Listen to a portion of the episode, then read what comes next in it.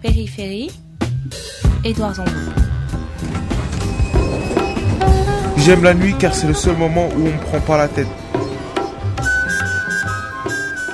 La nuit, c'est une nouvelle journée qui commence. La nuit, on entend le silence et ça, ça fait peur.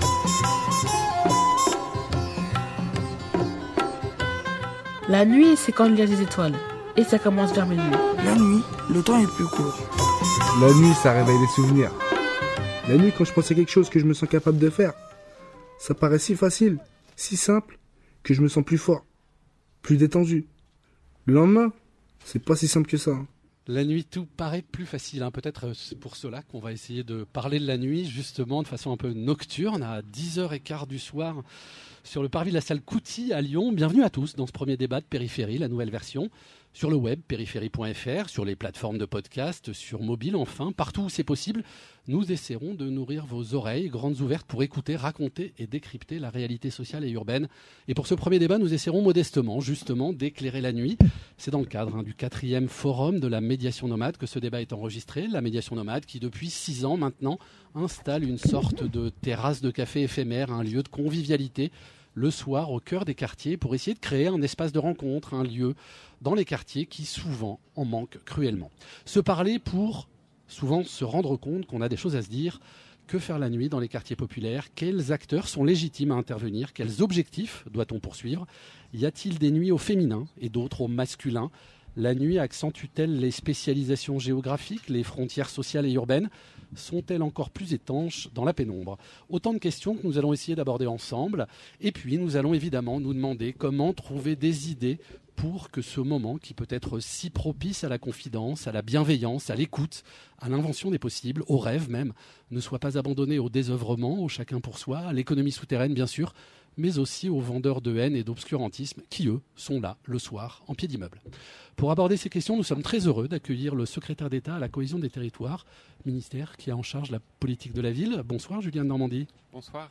C'est la deuxième fois que vous venez au forum de la médiation nomade euh, en deux ans. Euh, C'est parce que vous êtes un octambule? Je ne sais pas si c'est parce que je suis un octambule, mais c'est surtout parce que je crois, je crois profondément euh, en l'utilité de médiation nomade, en l'utilité de cette association, en l'utilité de, de ce qu'ils font sur le terrain. Je crois profondément que le fait de pouvoir euh, s'installer comme ça dans des quartiers la nuit et de permettre la parole, d'ouvrir tous les habitants à la parole avec ce moment d'échange, toujours dans la bienveillance, est quelque chose à la fois d'utile, de bon et de nécessaire. On nécessaire pour euh, la société de manière générale. Et donc, euh, je voulais être là pour euh, témoigner et de mon soutien et de ma reconnaissance envers l'action effectuée. Merci en tout cas d'être là pour le premier débat de périphérie. C'est une thématique particulière en termes d'action publique la nuit pour vous. Votre prédécesseur avait ouvert un chantier qui s'appelait Soirée Week-end. Pour vous, c'est quelque chose que vous avez aussi fléché de manière spécifique? C'est- effectivement quelque chose d'essentiel. Et puis, c'est quelque chose où euh, les pouvoirs publics ont souvent été euh, absents. Euh, Médiation nomade le dit régulièrement. Elle agit à des horaires où l'État n'est plus présent. Et je crois que c'est vrai. Je crois que dans beaucoup d'endroits, la nuit, l'État n'est plus présent. Les collectivités locales, les élus locaux font ce qu'ils peuvent.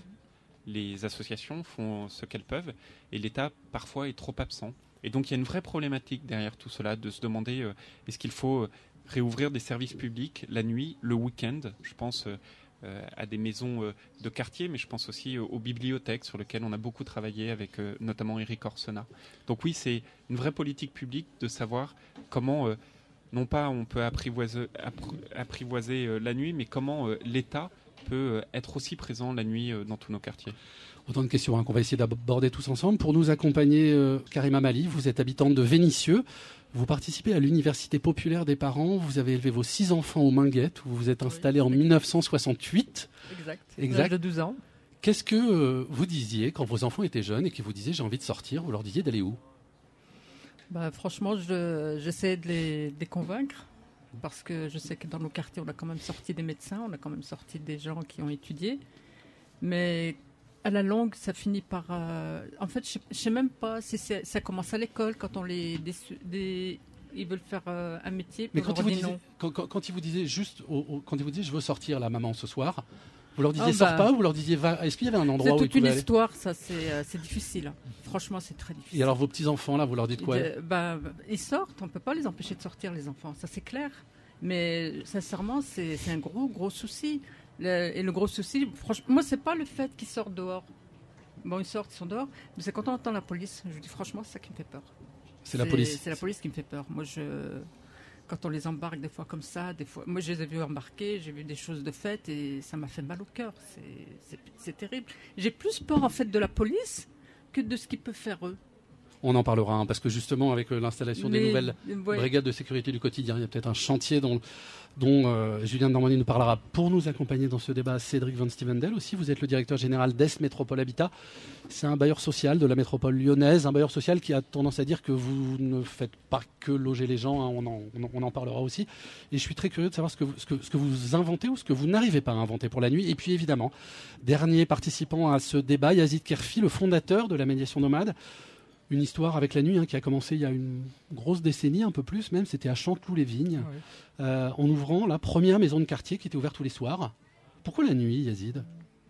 Bah, parce que la nuit, il y a un public hier qui, qui- il y a de la souffrance aussi. hein. Euh, parce que je suis de la nuit, hein. j'ai traîné la nuit beaucoup et il y a des gens qui m'ont tendu les bras. Ce sont plutôt les délinquants qui m'ont tendu les bras que les autres. Et donc je dis qu'il y a un, un danger de les laisser tout seuls. Et c'est un effet miroir. Donc moi, je veux leur tendre les bras. Des personnes bienveillantes, honnêtes, qui sont très bien, qui peuvent tendre les bras des personnes qui sont en souffrance. Parce que je pars du principe que la plupart des délinquants, ce sont des gens malheureux avant tout. Alors pour ouvrir ce débat et puis avant de donner la parole à Cédric Van Stevendel, qui est le seul à ne pas, avoir participé à ce tour de table, euh, je vous propose d'écouter le point de vue d'un grand ancien, un sage en matière de jeunesse et de quartier, Christian Delorme, le curé des Minguettes, on l'appelait à l'époque, comme il a, quand il avait été, il avait initié à l'époque hein, la marche pour l'égalité en 1983, un marcheur déjà, peut-être, clin d'œil. Christian Delorme est au micro. Christian Delorme est au micro de Serge Perrin et Théodore Denain de la médiation nomade de Lyon. Et il revient sur ce que la nuit peut apporter de particulier. La nuit, c'est un moment, je crois, qui est très intéressant. Parce que, de fait, il y a toute une partie des, des gens qui sont chez eux. Et puis, tu as des gens qui sont dehors. Et ceux qui sont dehors, ce sont souvent des gens qui ont du mal à trouver leur place dans la journée. Pas tous, mais un certain nombre d'entre eux. Et, la nuit, je crois qu'il y a une dimension d'intimité dans la nuit. C'est-à-dire que c'est- idiot de dire la nuit, il n'y a pas la lumière, parce qu'il y a moins de lumière. Il y a des gens qui craignent la lumière, parce qu'ils se sentent stigmatisés, parce qu'ils se sentent mal aimés, à tort ou à raison. Et dans la nuit, ils sont plus rassurés. La nuit, c'est paradoxal, parce qu'il y a des gens pour qui la nuit est le lieu, le temps des frayeurs, et d'autres pour qui c'est le moment où on est rassuré. Parce qu'on n'est plus sous les projecteurs. Et il se passe des choses, il peut se passer dans les rencontres, dans les espaces qu'on va créer, il va se passer des, libérations de la parole. Des, encore une fois, des gens qui, vont pouvoir se dire, parfois on est surpris de voir ce que les gens vont dire d'eux-mêmes, qu'ils n'auraient jamais dit dans le jour, et qu'ils ne rediront peut-être pas le lendemain d'ailleurs. Et, puis ils vont se parler, ils vont se parler entre eux. Et ça pour moi c'est vraiment essentiel.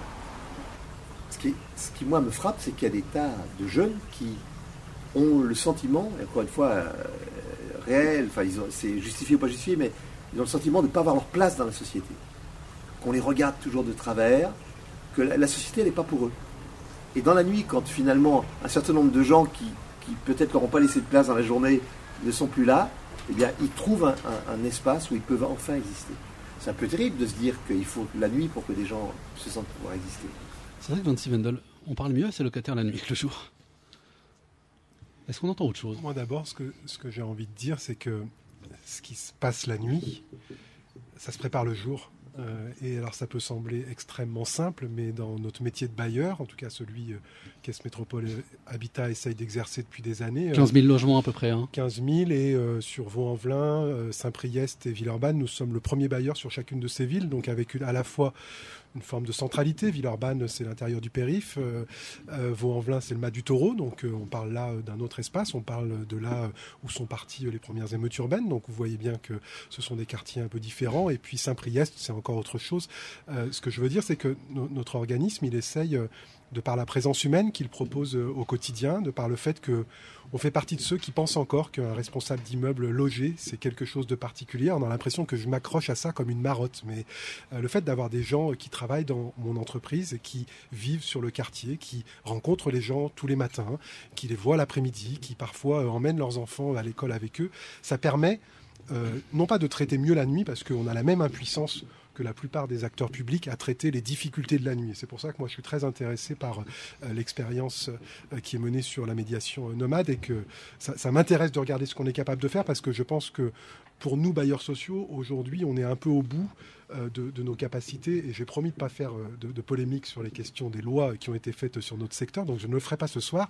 Mais pour autant, la question des moyens et de notre capacité à continuer à investir ces territoires Parfois, parce que d'autres acteurs n'y sont plus, et que nous, dans la mesure où on est propriétaire des bâtiments, il faut qu'on reste, ça, commence à être difficile. On commence à être dans une équation où moi, je ne peux pas demander à mes responsables d'immeubles qui sont là à 5h30 pour euh, sortir les containers à ordures ménagères, puis ensuite nettoyer, puis ensuite faire gérer aussi cette partie-là.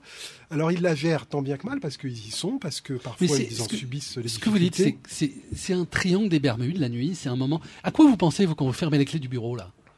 En partant et vous dites voilà, la nuit arrive, à quoi ça pense un directeur général d'un bailleur social?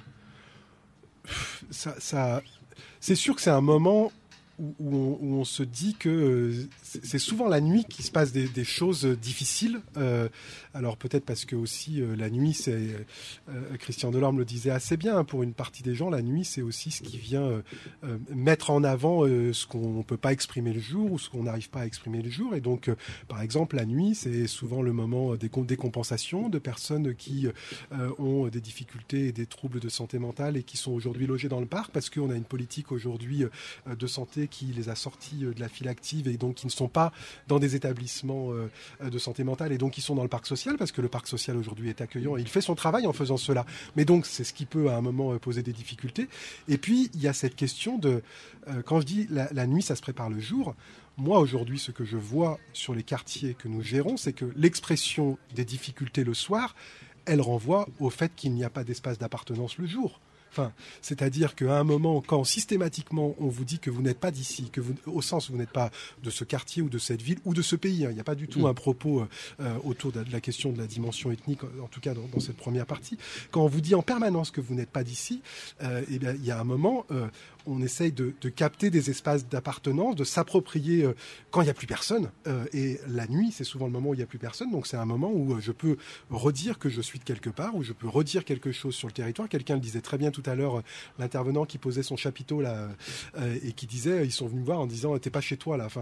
Donc on voit bien qu'il y a des notions de, de territoire. Mais quand je dis qu'elle se prépare le jour, c'est que pour moi, aujourd'hui, on, il y a une vraie question euh, autour de qu'est-ce qu'on propose euh, aux habitants de ces quartiers? Et j'ai pas envie de parler que des jeunes, parce que je pense que la, question elle est beaucoup plus euh, complexe et puis elle renvoie aussi à ce que dit Madame. C'est pas facile de ne pas leur dire de sortir. Elle renvoie aussi à la question de comment on pose des règles quand quand c'est difficile de trouver du, du, boulot, etc. Et pour moi, le fondamental, c'est de dire c'est quoi le récit qu'on est capable de proposer sur ces quartiers pour dire que chacun y a une place. Et en tant que bailleur, tout à l'heure vous le disiez gentiment en disant on fait pas que proposer un toit. Oui, en tant que bailleur, nous aujourd'hui, on propose aux gens d'habiter. Et habiter dans un lieu, c'est avoir des relations, c'est avoir bien sûr un toit sur la tête, mais ce n'est pas que cela. Et c'est là où aujourd'hui, ça se tend un petit peu sur un certain nombre de territoires.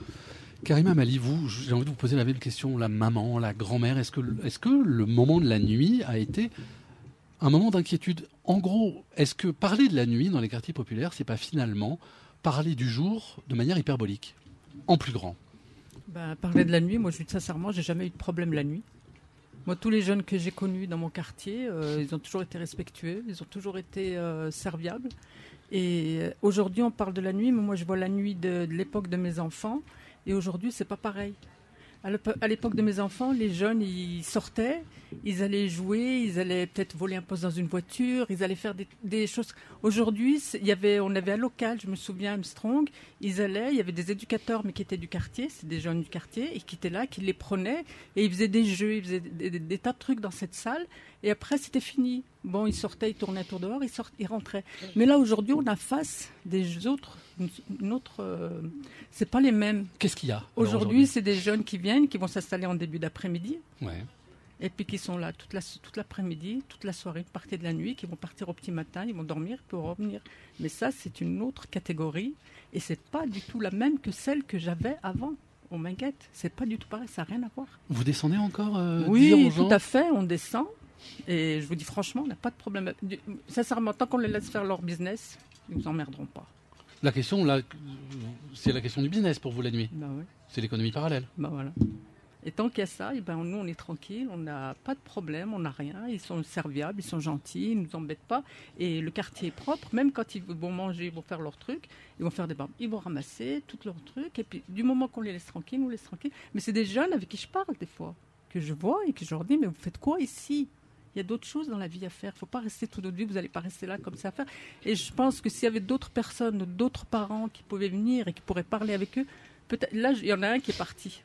Et quand j'ai su qu'il était parti, j'ai demandé, j'ai dit, mais il est où euh, tel... Ils m'ont dit, bah, ça y est, il a trouvé du travail, il est parti. Mais je l'ai bassiné, parce que je l'ai connu, il était petit comme ça. Mais dans ce que vous dites, ça veut dire que réussir quelque part, c'est quitter le quartier, s'en extraire. Ouais, c'est ça. On, c'est, bête à dire, mais c'est vrai que je leur dis, il faut partir, il faut pas rester ici. Parce que c'est comme une, je sais pas, c'est comme la gangrène quand il y, a un, y y a un endroit, ils sont attirés par ça, et puis c'est comme s'ils étaient pris dans ce piège, et puis on peut plus s'en sortir. Il faut nous aider, il faut. Et puis de l'autre côté, on va pas les aider. Moi, quand j'ai vu au Minguette tout ce qu'il y a, parce que j'ai fait partie du conseil citoyen, et j'ai vu tout ce qu'il y avait autour, les associations et tout. Moi, quand je leur dis aux jeunes, quand je sors du conseil citoyen des réunions, je leur dis, vous savez qu'il y a ça et ça et ça, ils me disent, bah non, on n'est pas au courant, on ne sait pas, on nous a rien dit. Mais qui est là pour leur dire? Moi, je comprends pas. Moi, c'est ça que je j'arrive pas aussi à comprendre. Il y a un déficit, selon vous, d'une présence dans les quartiers. Moi, dans mon quartier, à moi, il y a un déficit. De quelle nature elle devrait être? Eh ben, de personnes qui viennent, peut-être pas des éducateurs, j'en sais rien, peut-être des parents, peut-être euh, quelqu'un qui vienne et qui leur dise bon, vous avez telle possibilité et vous savez qu'ils s'inscrivent pas à l'agence pour l'emploi. Quand on dit au chômage la, la courbe elle est descendue, pff, mais venez dans les quartiers, venez les inscrire tous ces jeunes qui ne sont pas inscrits. Et après vous allez me dire si la courbe elle est descendue. Moi, je vous ai rien dit. hein. non, mais pas vous, bien sûr. mais c'est vrai que c'est des choses qu'on nous dit, mais il faut venir voir à la base, en fait, au fond, ce qu'il y a. Tous ces jeunes ne sont pas inscrits. Puis quand on leur dit, ben, vous pouvez vous inscrire, vous allez peut-être avoir le RSA, vous allez peut-être avoir. On s'en fout. Mais on a l'impression que vous nous décrivez, que vous nous racontez euh, une extraterritorialité, un monde souterrain qui apparaît à, ça. à 17h30, Même qui avant. disparaît, qui repart en, fumée. C'est Aladdin et sa lampe merveilleuse, Ouais, enfin bah, pas très ça. merveilleuse en l'occurrence. Il commence de plus en plus tôt. Ça va dormir le matin jusqu'à 13h, je sais pas, 14h, et puis c'est de là que ça va commencer, puis ça va durer toute la nuit, puis après on va rentrer chez nous, puis là, ça continue comme ça. En fait, c'est pas la même chose de l'époque où il y avait mes enfants. Mes enfants, mon, aîné, il a 42 ans aujourd'hui, l'autre, euh, il en a 29. Donc c'est une autre. C'est c'est- marrant comme ça va vite d'une génération à l'autre. Ça va très très vite. Et c'est plus du tout la même chose. Aujourd'hui, on en arrive, bon, ils sont gentils, c'est vrai et tout, mais ah, ce qu'ils font, cette économie souterraine, en fait, ça, crée, comme on dit, des conflits entre les quartiers. Et puis c'est ce qu'on voit aussi, on va se faire tuer, on va et ça commence à venir aussi chez nous. L'autre jour, il a qui s'est fait tirer dessus et, et ça, ça commence à faire peur. En fait, c'est ça qui fait peur. C'est pas le fait d'aller vers eux ou quoi que ce soit. Moi aujourd'hui, c'est ça qui fait. C'est pas pareil qu'avant. C'est pas la même chose. Je viens de Normandie, c'est un peu apocalyptique là ce qu'on entend euh, par rapport à la réalité. Alors il y a évidemment, il y a, il y a- il y a deux choses. Il y a évidemment la nécessité de tiers personnes, d'intervenants tiers, euh, et puis il y a la question de la sécurité. Alors prenons ces questions dans l'ordre. Euh, D'abord la question, de la sécurité. Euh, Madame disait à la fois, enfin elle met le doigt sur la question de l'économie parallèle, et puis sur la question de sa crainte de la police. Alors là vous êtes porteur d'une réforme, les brigades de sécurité du quotidien. Concrètement, qu'est-ce qui va changer dans la police? Bah, Aujourd'hui, on le sait tous, il y a un enjeu qui est essentiel, c'est de rétablir cette relation de confiance entre les habitants et les policiers. On a combien d'exemples euh, d'habitants nous disant euh, écoutez, moi, la, police, euh, je la respecte, mais souvent, je me sens pas suffisamment bien traité par les policiers. Et inversement, vous avez des policiers qui, à juste titre, témoignent en disant lorsque j'interviens dans les quartiers, ben, il est normal de ne pas me laisser insulter et autres. Bah, pour faire ça, il y a cette confiance, cette confiance qu'il faut rétablir. Et je pense très sincèrement que ce n'est pas un vœu pieux, parce que euh, je suis sûr vous pourriez euh, en témoigner, Madame. Il y a quelques années, malheureusement quelques décennies, cette confiance, elle existait. Vous aviez des policiers qui habitaient directement police dans, de proximité, ça s'est appelé les pendant longtemps. Et donc, nous, le pari qu'on fait, c'est de réintroduire cela par une police de proximité, une police du quotidien, c'est-à-dire des policiers qui connaissent les jeunes des quartiers parce que euh, ils les voient euh, au quotidien, pas Ils vont simplement d'une- en, en intervention euh, uniquement la nuit euh, suite à un appel. Ils vont bénéficier d'une formation particulière, par exemple? Alors, c'est un je, je- je vais, je vais vous donner un exemple. Je viens d'aller interviewer toute une série de profs, de jeunes profs, évidemment nommés dans des écoles de banlieue. Et tous ces profs me disaient, on ne connaît pas la sociologie du territoire dans lequel on est amené. En, Il aurait fallu que, à l'ESP, dans les écoles de formation des professeurs, on nous informe, qu'on sache à qui nous allions faire école. Vous avez, raison, il y, a un, il y a un énorme enjeu de formation. C'est vrai pour les professeurs et j'étais dans un quartier difficile euh, en région parisienne lors de la rentrée scolaire euh, euh, autour des professeurs et des élèves et les professeurs eux aussi faisaient, me faisaient le même témoignage que celui que vous avez eu. C'est vrai aussi pour les policiers. Alors le, le ministre de l'Intérieur, cette réforme de la police euh, du quotidien, c'est plus de 1300 policiers qui vont être déployés dans, dans un peu plus de 60 quartiers. Donc c'est un effort massif. Mais qui est fait. 1300 policiers formés? Alors, effectivement, c'est des personnes qui doivent être formées, accompagnées, qui doivent comprendre qu'ils sont euh, aussi parfois euh, expérimentés, c'est-à-dire qu'ils connaissent euh, aussi le terrain, et puis qui est qui, qui disposent de cette volonté, de cette de cette volonté de passer à une police de sécurité du, du quotidien. C'est tout ça la réforme qu'on est en train de mettre en œuvre. Moi, je pense vraiment, vous avez commencé votre question en disant, on est en train de dresser un procès, un, Un tableau un tableau apocalyptique. Euh, moi, je, je vois aussi beaucoup, euh, beaucoup d'optimisme et beaucoup venir. d'espérance. Euh, et je pense qu'il faut vraiment toujours garder, c'est ce que disait un instant Yazid, il faut toujours garder le fait que euh, il y a aussi beaucoup de choses de très bien qui se passent. Il y a beaucoup de bonne volonté, que ce soit de la part de l'État, des élus, des associations, des policiers, des, habitants. Et donc, il n'y a aucune fatalité euh, à tout ça. À nous de trouver les bonnes solutions, à nous de retrouver cette euh, confiance, à nous de lutter sans relâche contre euh, cette économie souterraine, parce que vous l'avez dit, Madame, cette économie souterraine, il faut pouvoir la combattre, la combattre avec fermeté. Là aussi, il y a quelques années, elle n'existait pas, donc il n'y a pas de fatalité. Yazid Kerfi, c'est vous qui êtes l'organisateur de ce Barnum là ce soir. Enfin, c'est autour de vous qu'on est. Euh, ça fait une paire d'années, je le disais, que vous, que vous avez décidé d'investir le, le champ de la nuit. Qu'est-ce qui se passe quand le, camping-car arrive et s'installe sur un, sur- au pied, d'un- au pied d'un immeuble? Qu'est-ce que ça libère? Bah, je me pose, je mets des tables, euh, je mets de la musique, je mets des jeux de lumière et tout ça. Euh, et puis les gens commencent à tourner autour. De la méfiance au départ, ils disent vous êtes qui, vous êtes pour qui, vous travaillez pour qui. Il y a beaucoup de méfiance, les gens tournent et mon boulot c'est d'aller vers eux ou peut-être ils viennent vers nous et puis euh, je dis je viens, je, suis là pour vous. Bah, rien que ça, c'est franchement tu viens pour nous. En général, personne ne vient me pouvoir. C'est de donner de l'amour, c'est-à-dire que quand ils sentent que tu les aimes, ils disent je viens pour vous parce que je vous aime bien, parce que je vais te faire quelque chose et parce qu'en même temps il y a des problèmes sur ce quartier. Et mon boulot, c'est de libérer cette parole en même temps. Parce que d'abord, tu viens pour eux, ça crée de la confiance. Et après, je les fais parler. Comment ça va avec la police? Comment ça va chez toi? Comment ça va? Qu'est-ce que tu fais dans ta vie? Je leur dis plein de choses comme ça. Et on, C'est-à-dire à la fin de la soirée, ils te disent ça m'a fait du bien parce qu'au moins j'ai pu parler. Rien que ça, la parole, c'est plus fort que la violence. Plus il y aura du, du dialogue et moins il y aura de la violence. Il faut recréer des espaces de parole, y compris le soir, à l'heure où la souffrance est, est parfois le, le plus important. Quoi. Créer de la sociabilité, ça génère de la tranquillité. Oui, tout à fait. C'est dans ce sens-là oui. qu'il faut le prendre et pas dans l'autre. Ah non, non, mais bien sûr, oui. Mais c'est parce que c'est important qu'à un moment donné, on crée euh, cet espace où les gens se rencontrent. Mais aussi, mon boulot, c'est de provoquer les rencontres avec des personnes qui, naturellement, ne viendront pas dans le quartier. Provoquer la rencontre pour se connaître, se connaître pour se respecter, se respecter pour vivre ensemble. Si on vit chacun dans son coin, on ne s'en sortira pas. Donc, il faut provoquer euh, la rencontre avec des personnes. Et en fin de compte, ils sont contents de discuter avec des gens qui viennent d'ailleurs. Ils en ont marre d'être entre eux. Ils veulent discuter avec des gens, avec des blancs, avec des gens des centres-villes, avec des riches, avec, avec des filles. Et rien que ça, eh ben, quand je les vois parler ensemble, chacun a appris quelque chose sur l'autre. Vous voyez, il y a- il y, a de l'empathie de part et d'autre. On y vient justement. Je voudrais vous faire écouter un petit témoignage à ce sujet-là. À qui appartient la nuit?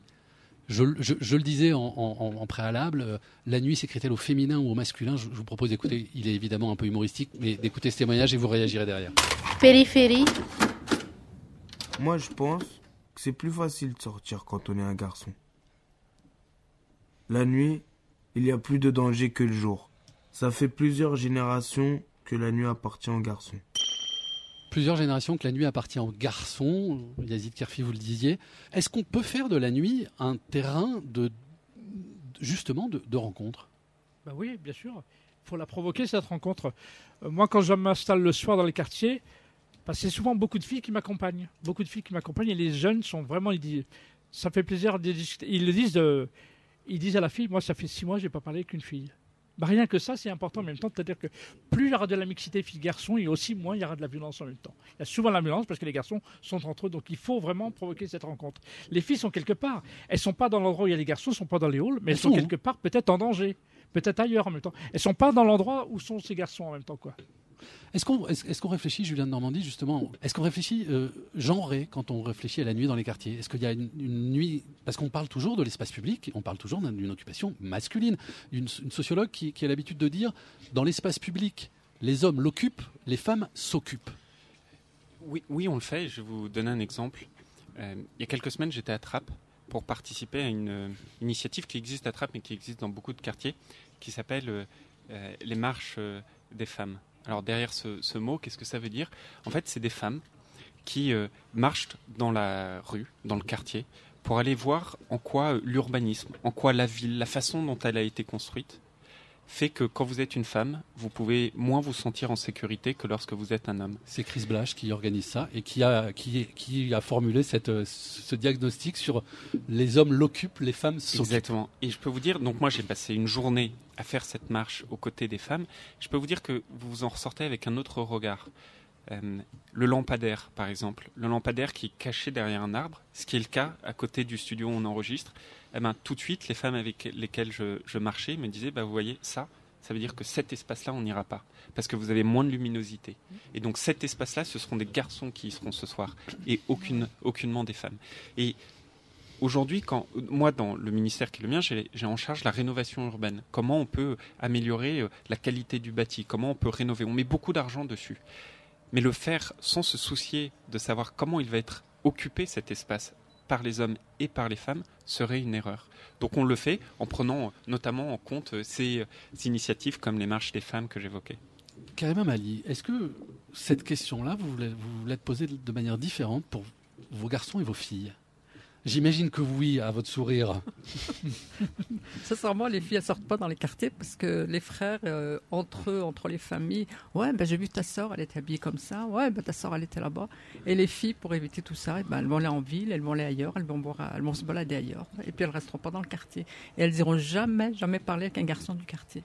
Parce qu'il y a le frangin à côté qui est pas loin, il y a la famille et c'est chaud, quoi. Donc l'espace public en bas du quartier, il est masculin. Ouais, mais elles sortent, les filles. Je dis pas qu'elles elles sortent deux par deux, elles sortent, mais elles vont pas aller parler avec les garçons. Ça, c'est clair. À part si c'est un garçon qu'elles connaissent ou le frère d'une euh, copine, bon, qui, qui est vraiment qu'on connaît très bien. Elles vont dire bonjour comme ça vite fait. Mais les filles, elles sortent. Je dis pas qu'elles sortent pas, mais ça va être euh, restreint. Et puis le soir, bon, en été, quand il fait chaud, elles sortent aussi avec avec la maman. On sort euh, avec mes filles. Je sors faire un tour et tout. Bon, c'est. Mais c'est vrai qu'avec les garçons, il y a toujours une barrière, quoi. C'est toujours. euh, faut éviter. Céd- Cédric Van Stevendel, vous, vos, vos- vos locataires, est-ce qu'ils vous demandent quelque chose? On parle toujours du fameux local. Est-ce qu'ils vous demandent un local pour, le, pour, pour la nuit? Oui, la- question du local, elle se pose euh, assez régulièrement, mais enfin, euh, bien sûr, la réponse, elle n'est pas là. Enfin, je veux dire, après, la question n'est pas est-ce qu'on met à disposition ou est-ce qu'on met pas à disposition euh, un local. Par rapport à ce que disait mama- madame en disant euh, les, les filles, elles sont pas là, euh, les jeunes filles sont pas là. Euh, par contre, en tout cas, moi, dans les quartiers dans lesquels je travaille, notamment, on a beaucoup travaillé au Noirettes. Enfin, les mamans, elles sont là. Et les papas, ils sont moins là. Euh, les, les- les hommes adultes, euh, les papas, ils sont un peu moins là. Quoi. Enfin, et en tout cas, euh, nous, dans les actions qu'on conduit sur ces quartiers-là, c'est, le plus dur, c'est, de les avoir avec nous. Et je pense qu'une des parties aujourd'hui euh, qui permettrait de, nouer une forme d'a- d'alliance avec euh, les habitants de ces quartiers, il y a vraiment, il réside quelque chose dans cette présence. euh, alors, il y en a certains. euh, moi, je, me- rappelle, euh, je ne vais pas vous raconter ma vie, mais euh, au, Noirettes, on a fait une très grosse réhabilitation et avec Cité Création, qui est un des peintres muralistes lyonnais, on a inauguré une fresque assez emblématique avec un travail de plus d'un an, etc. Et puis le soir de l'inauguration, ça a été un peu chaud, parce qu'il y avait des, vieilles affaires du gang des BMW de Vaux-en-Velin, pour ceux qui connaissent, peu importe. Et ben, il y a eu un moment où ça a été un peu tendu et il y a, un vieux monsieur qui est descendu, qu'on connaissait super bien, voilà, qui, à un moment s'est senti en responsabilité du fait que ça finisse euh, correctement, qu'on pouvait pas euh, gâcher la fête. Et de plus en plus, quand même, euh, je, pense qu'on on va arriver à régler une partie de cette question de la nuit par le fait qu'on se redonne confiance en tant qu'adulte. Et je pense que le travail que vous faites, il participe, hein, enfin vraiment, à se dire, on a un mot à dire sur ce qui se passe. Je dis pas qu'il faut aller régler la question du trafic, hein, mais est, on est tous aussi d'accord sur le fait que cette question de la nuit difficile, elle n'est pas liée qu'au trafic dur.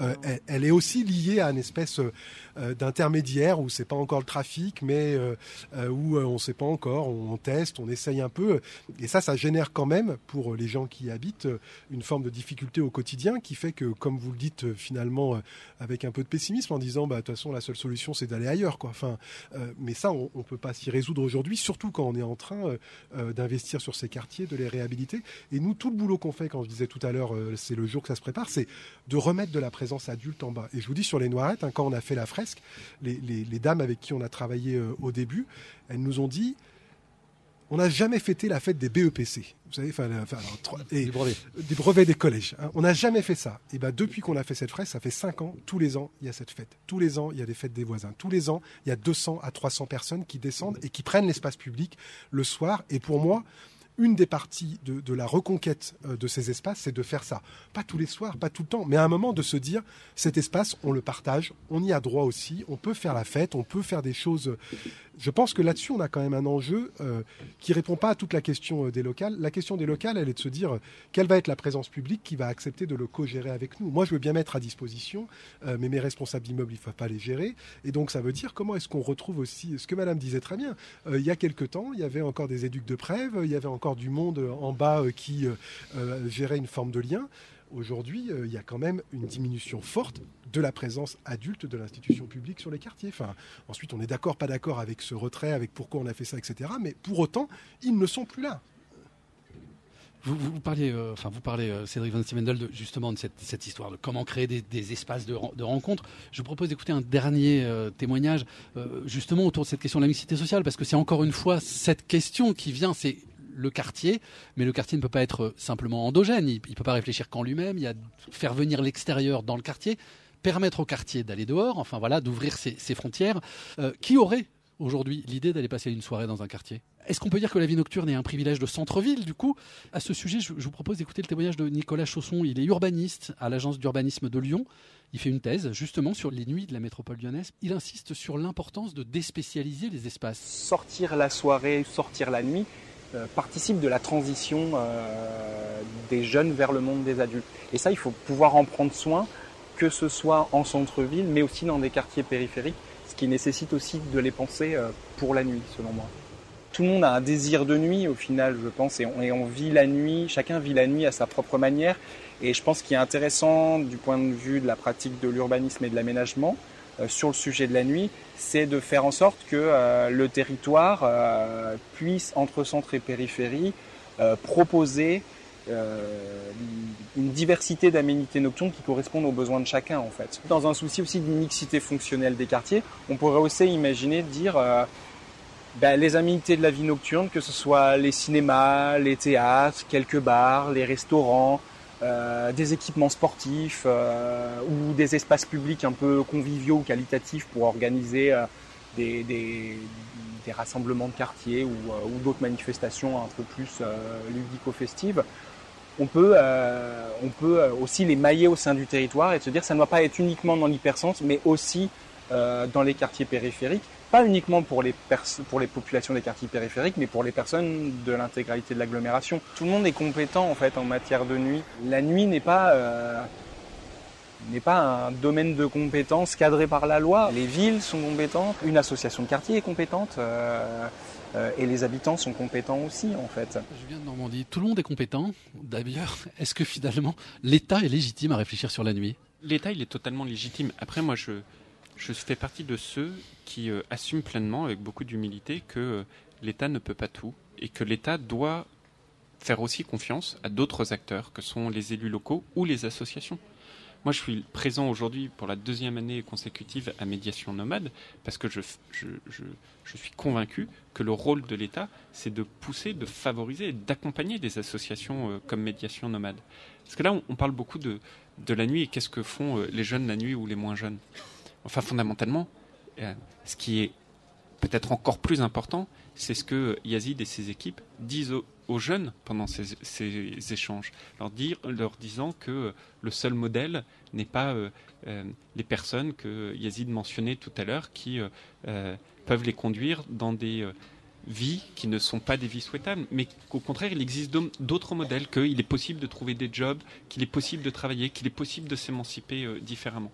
Et donc le rôle de l'État, oui, c'est de réfléchir sur la nuit, mais c'est de le faire en partenariat avec les acteurs qui sont euh, sur le terrain. J'en suis profondément convaincu. Est-ce que ça ferait sens pour vous un équipement public de premier ordre installé dans un quartier? Il y a eu des tentatives, hein, la MC 93, euh, en Seine-Saint-Denis, le théâtre des Amandiers même, on peut dire.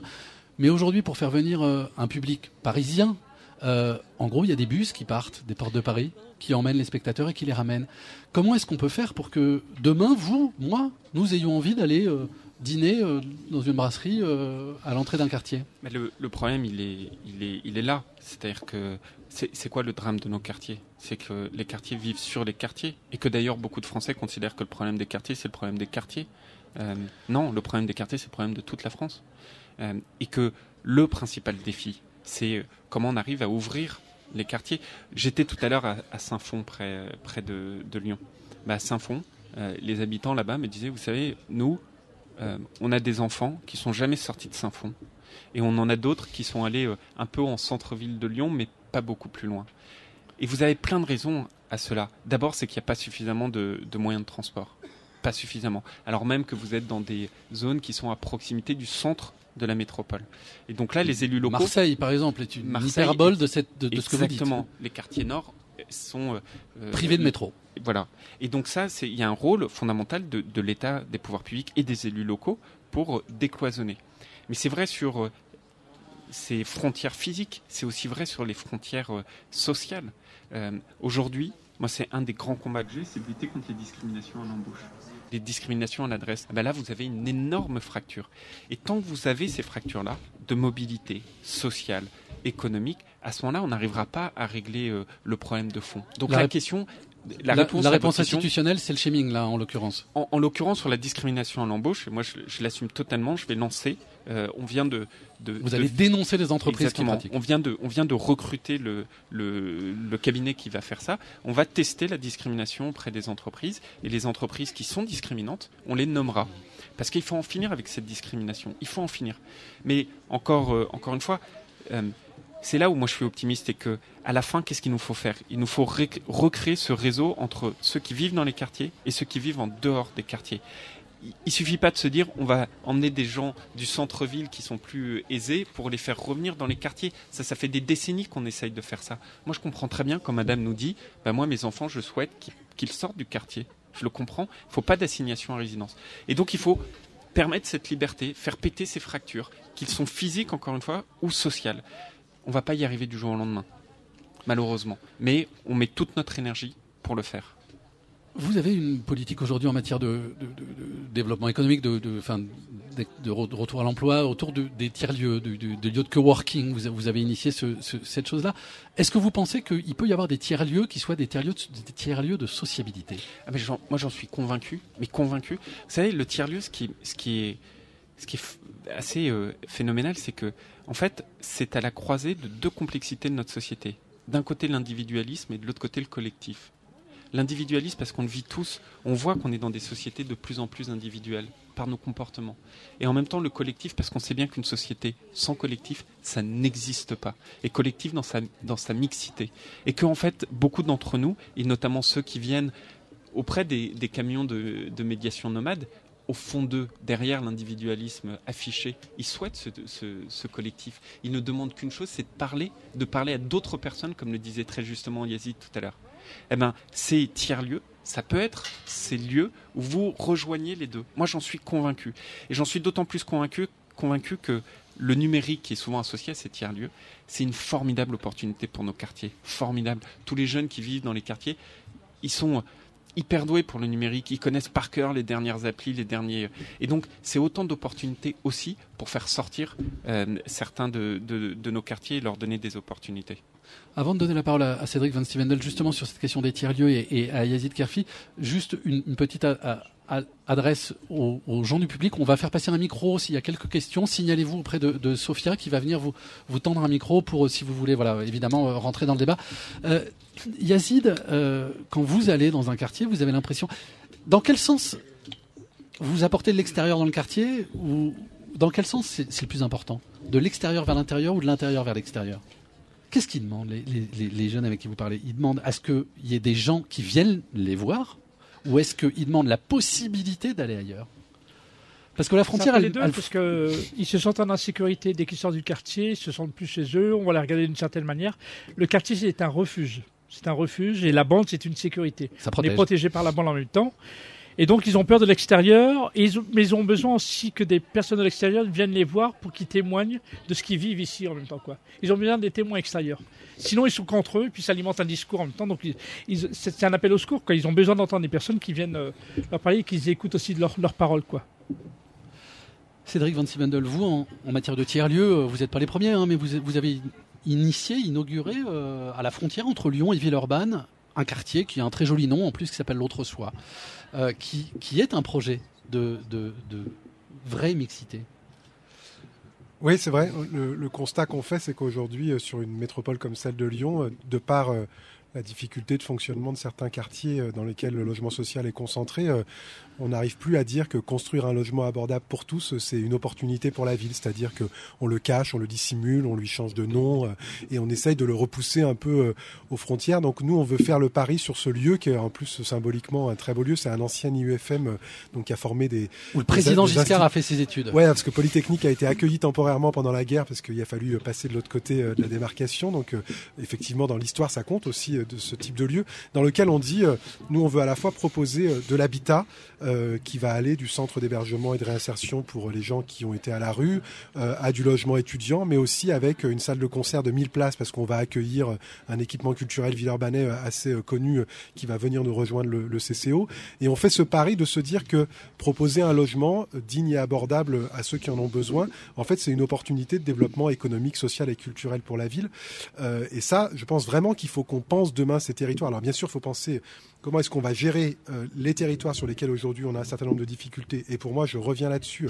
Je pense qu'il faut qu'on soit tous extrêmement vigilants euh, sur cette question de l'appartenance et de comment est-ce qu'on propose un contrat euh, qui donne à chacun l'impression de se sentir de ce nous. Et aujourd'hui, ce n'est pas le cas. Quoi. Après, moi, je pense que les questions de médiation, etc., c'est extrêmement important. Mais on a quand même un problème de base sur la promesse républicaine qu'on n'arrive pas à tenir. Social, et je suis extrêmement inquiet, y compris aujourd'hui, et c'est des désaccords que j'exprime clairement avec la manière de l'aborder. On n'en parlera pas beaucoup ce soir, mais vraiment, j'ai une, inquiétude à ce qui se vit parce que je, je n'arrive pas à trouver un propos rassurant dans ce que je peux dire aujourd'hui aux habitants de est-ce qu'on a vraiment compris collectivement euh, de quoi avaient besoin ces territoires. Donc on essaye de travailler ça et en même temps on essaye de déjà aussi penser un peu comment on va construire euh, la ville de demain et l'autre soi en est une expérience mais il y en a plein d'autres en France aujourd'hui euh, comme nous de se dire le logement pas cher pour les gens les plus modestes, c'est une opportunité de développement. Il faut qu'on pense aussi cette, cette, évolution de la ville comme cela, parce que là, on est dans un espèce d'entre-deux où on ne sait pas comment traiter les quartiers d'habitat social qui ont été euh, construits massivement après-guerre pour plein de raisons, et euh, continuer à produire un logement pour tous. Et, et on est dans un, dans un espèce d'étau euh, qui, moi, m'inquiète pour le devenir de nos territoires. La déspécialisation des territoires?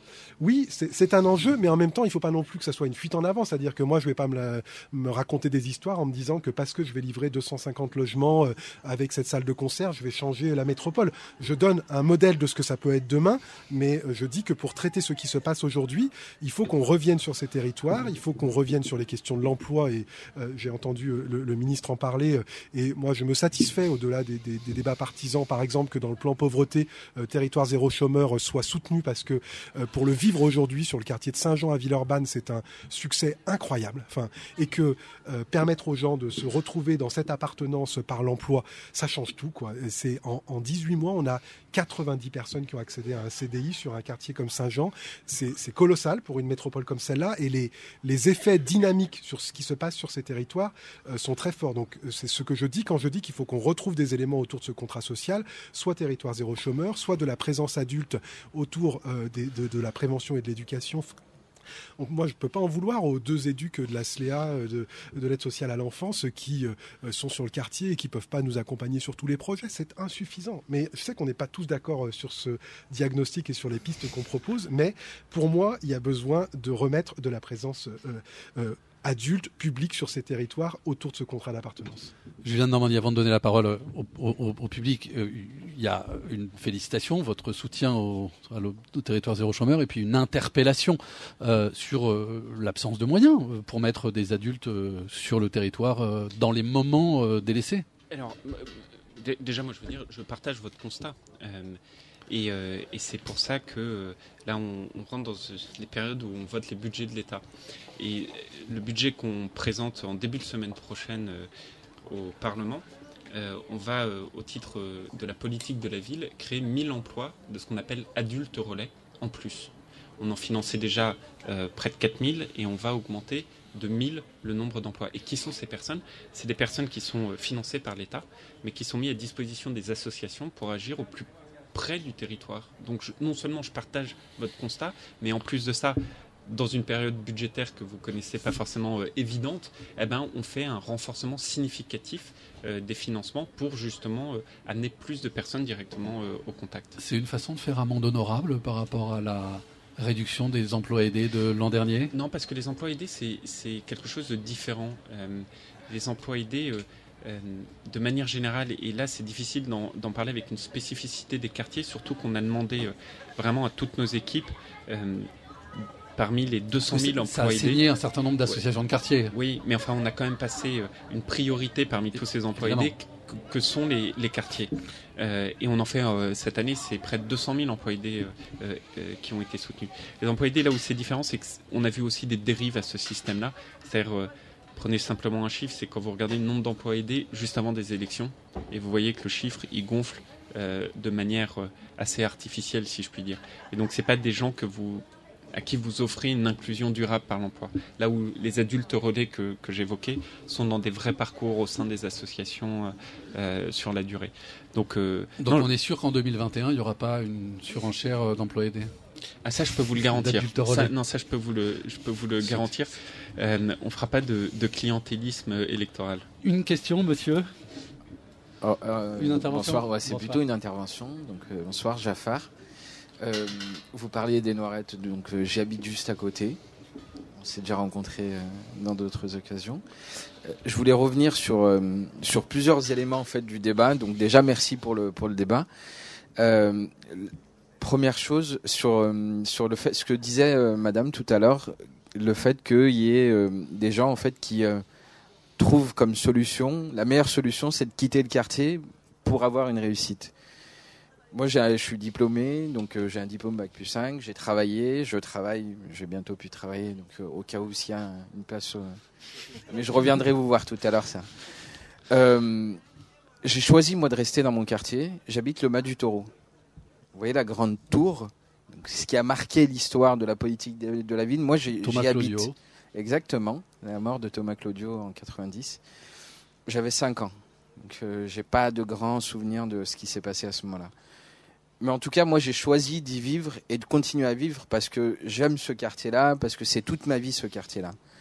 Et, je pense qu'effectivement, on peut continuer à, apporter des choses dans ce quartier-là en ayant un travail de, partenariat avec euh, l'État, avec euh, les bailleurs, avec euh, les habitants via le conseil citoyen, via des, associations aussi. Vous parliez tout à l'heure de discrimination.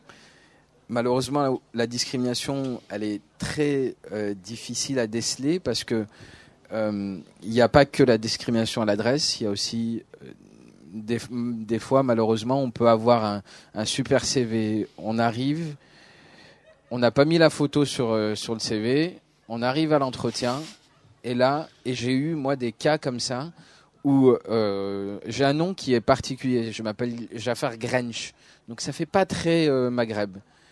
Donc quand on me dit Monsieur Grench, je me lève, on me dit ah, bonjour, et, là le visage change et je comprends tout de suite que c'est mort. Et le problème, c'est que la discrimination, elle va, elle va même à un entretien. Et ça, c'est je ne sais pas comment on peut solutionner ça aujourd'hui, Je ne sais pas si le name and shame solutionnera la chose. Et le problème, c'est que c'est même pas, on, peut même pas euh, prouver qu'on a vécu une discrimination à ce moment-là. Julien Normandie, une, remarque, peut-être une deuxième question euh, dans le public si jamais il y a, quelqu'un qui veut, et puis ensuite on aura les, les conclusions du forum qui nous seront euh, livrées par Emmanuel Le Tourneau pour que vous puissiez aussi réagir aux propositions.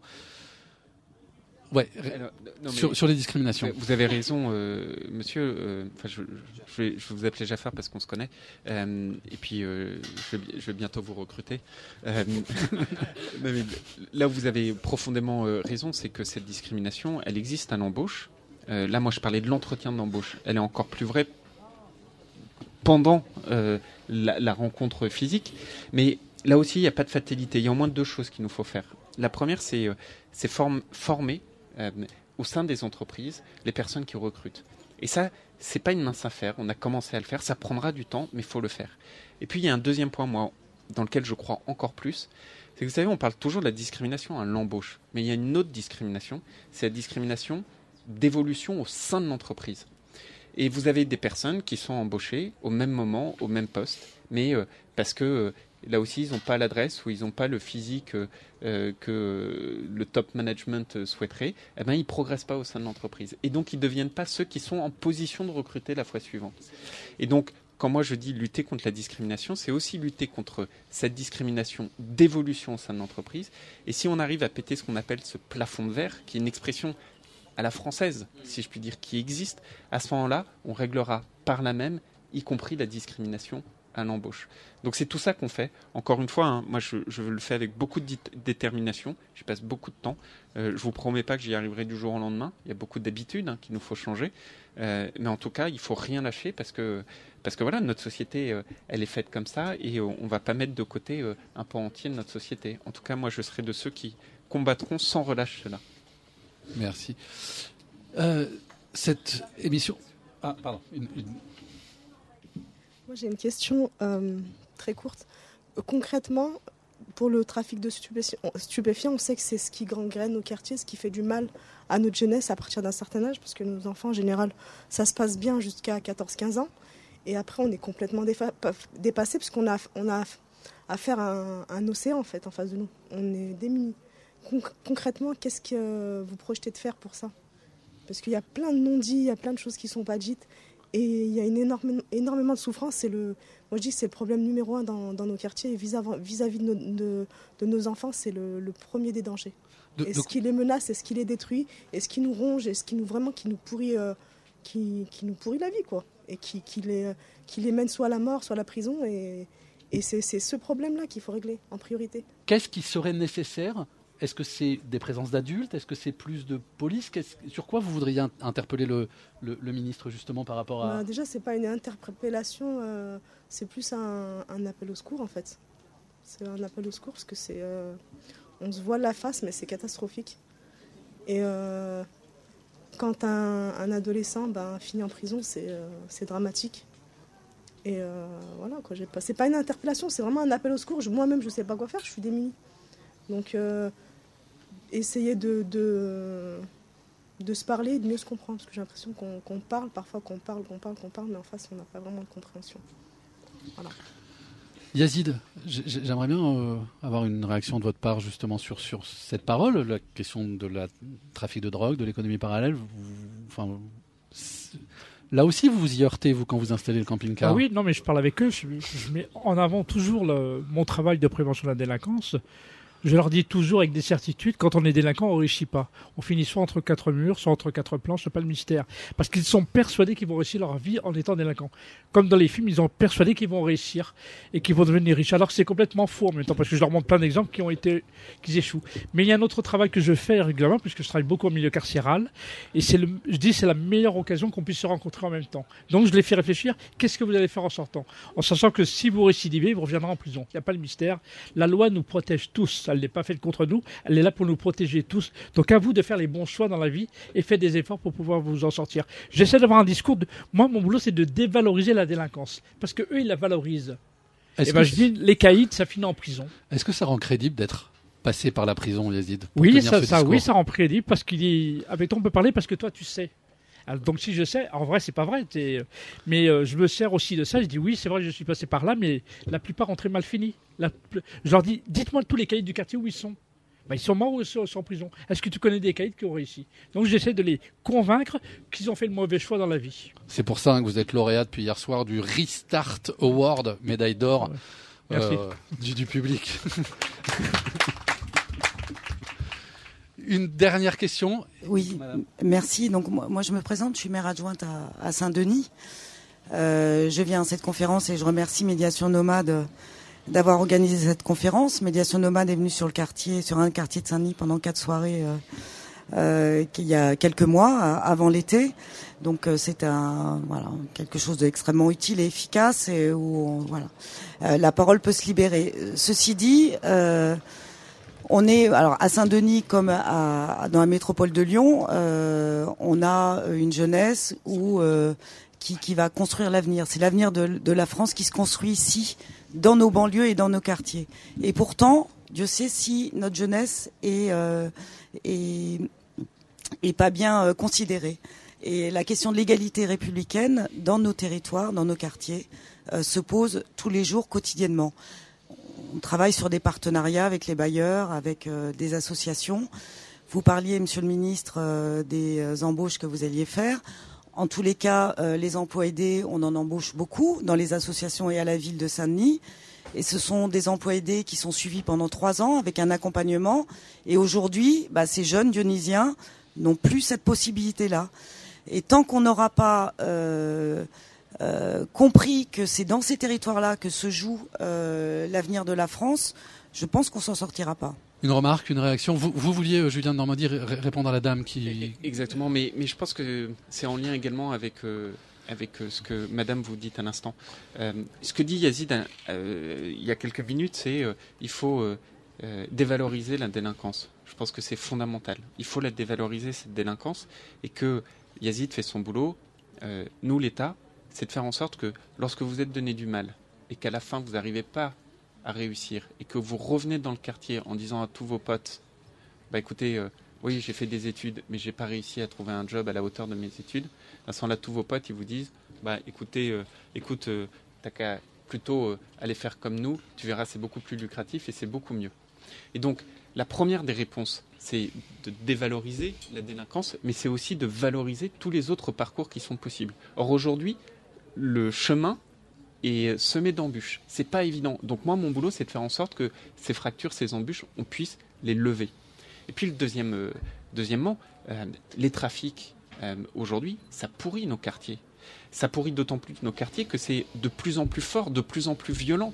quand vous parlez avec des policiers, je le faisais encore tout à l'heure avec le commissariat et les effectifs auxquels je rendais visite, et vous dites, c'est même plus le même matériel qu'avant. Et on a tous en tête ces images de Kalachnikov euh, et autres. Et donc là, il n'y a qu'une solution à faire. C'est éviter que les gens tombent dedans, comme le disait Yazid, mais c'est euh, de taper ces réseaux. Et ces réseaux, pour les taper efficacement, il faut aller les taper très haut, à la source, en amont, le plus possible. Euh, là aussi, c'est pas évident. Je peux vous dire qu'il y a un ministre de l'Intérieur qui est bien connu ici, compte tenu de ses attaches lyonnaises. il va bientôt revenir d'ailleurs. Il paraît. Enfin, il faut qu'il soit élu. Euh, mais mais le, la, la, lutte contre le trafic de drogue aujourd'hui a pris une autre ampleur. C'est démanteler les réseaux et démanteler des réseaux qui sont organisés sur le territoire national et à l'international. Donc là, c'est tout ce que fait le ministre de l'Intérieur avec euh, des actions très fortes tournées contre, contre ça. Mais encore une fois, c'est les deux jambes. C'est donner de l'espérance en montrant qu'il y a d'autres solutions et puis c'est de taper très fort là où il faut taper. Avant de vous libérer, je vais demander à Emmanuel Le Tourneux de nous faire quand même un, bref bilan des, conclusions et des recommandations du forum de la médiation nomade, parce que tous les participants, 150 hein, personnes, se sont, se sont mis autour de, de tables de propositions pour euh, justement essayer de, de, nous donner, de vous donner des pistes de ce qui pourrait être envisagé. Emmanuel, euh, qu'est-ce qu'il en ressort de, cette consultation, de cette table citoyenne, euh, comme on dirait au Canada? Eh bien, avant de dire ce qu'il en ressort, je pense que c'est important de dire comment ça s'est passé. C'était une heure incroyablement studieuse et calme, avec les gens par cercle, une, dizaine de tables de propositions d'une quinzaine de personnes. C'était absolument surprenant. la, salle était dans un silence absolu pendant une heure. Les gens ont travaillé très dur. Puis ils ont finalement proposé un certain nombre de pistes de propositions. Alors c'est amusant parce qu'elles vont croiser, bien entendu, certaines des pistes évoquées ici.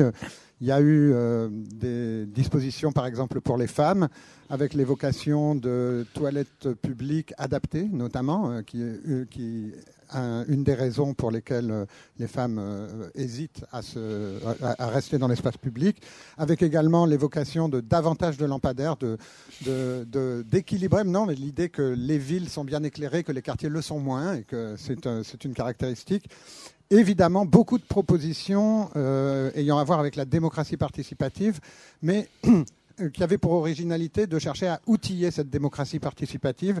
Par exemple, l'évocation de l'idée que euh, pour euh, remettre des adultes dans les quartiers, euh, il faut pouvoir avoir des personnes relais qui viennent elles-mêmes du coin et qu'il faut pouvoir imaginer sur certains dispositifs de concertation de défrayer ou d'indemniser les participants lorsqu'on leur demande de beaucoup participer et que toutes les autres personnes présentes sont en fait salariées, étant des représentants des municipalités, des personnes escalitées.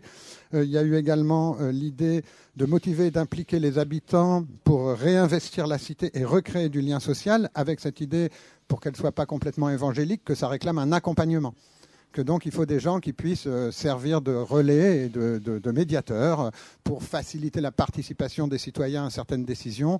Euh, beaucoup d'appels à ce que euh, les élus puissent toujours davantage être dans le dialogue avec les différentes catégories d'acteurs et d'habitants, avec pas mal de propositions pour outiller ce dialogue, pour lui donner un caractère sérieux et constructif.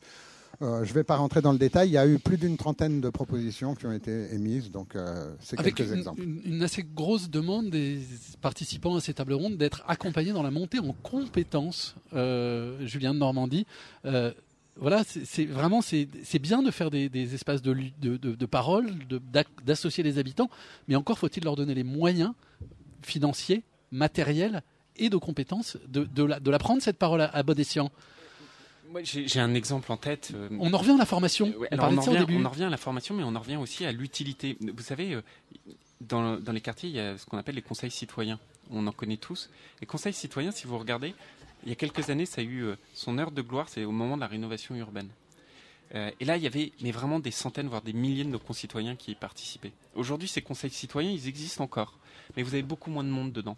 Pourquoi? Parce que on leur demande de faire des choses et puis euh, ils produisent, ils envoient euh, parfois au, ministre. Moi j'ai lu euh, encore dernièrement leurs recommandations et puis souvent ils n'ont pas de réponse, ils n'ont rien, il n'y a pas de retour, ils voient pas comment ça change, soit dans la politique de l'État ou la politique des élus locaux. Eh ben là en fait vous cassez la dynamique. Donc moi je suis totalement d'accord avec ce volet de formation, mais je pense que nous responsables politiques, on a aussi une grande responsabilité qui est de faire en sorte que toutes les personnes qui s'investissent ils puissent ressentir que oui, il y a une utilité derrière, parce qu'on leur fait des retours, parce qu'on participe, comme aujourd'hui, à, cet événement, parce qu'on fait, euh, euh, j'ai organisé un hackathon il y a, il y a quelques temps, euh, eh ben voilà, il faut absolument faire ce retour parce que c'est là où, où, on a ce sentiment d'utilité qui est nécessaire. Est-ce que par exemple les professionnels de l'école de la rénovation urbaine pourraient être, entre guillemets, missionnés pour aller dans les quartiers, aider les habitants à élaborer leurs revendications Oui, alors euh, ils, peuvent, euh, ils, peuvent. Il n'y a pas que. Il y, en, a d'autres, mais je prends l'exemple de l'école de la rénovation urbaine. Mais, totalement. Vous savez, la rénovation urbaine, c'est le plus bel, le plus beau des exemples. L'urbanisme, la ville, ça appartient à ses habitants. C'est Simone Veil, on l'oublie souvent, elle était ministre de la ville et elle avait cette fabuleuse phrase en disant euh, on ne fera pas la ville sans ses habitants. Ben ouais, la ville, elle appartient aux habitants. Donc construire la ville sans les habitants, c'est un vœu pieux. Ça ne marche pas. Merci à tous, merci Julien de Normandie d'être venu inaugurer ce premier débat de périphérie. Belle nuit pour ceux qui veulent poursuivre la réflexion. Hein, je vous recommande d'écouter le travail que nous avions mené, c'était il y a un petit moment déjà avec un groupe d'adolescents de la protection judiciaire de la jeunesse autour ça s'invente pas de la nuit et qui est évidemment aussi disponible sur le site de périphérie.fr. N'hésitez pas à réagir sous l'onglet contribuer de la page web de périphérie.fr.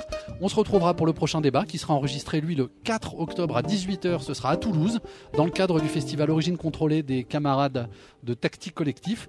D'ici là, n'oubliez pas de vous abonner au fil podcast de Périphérie. Merci beaucoup. Bonne soirée. Au revoir.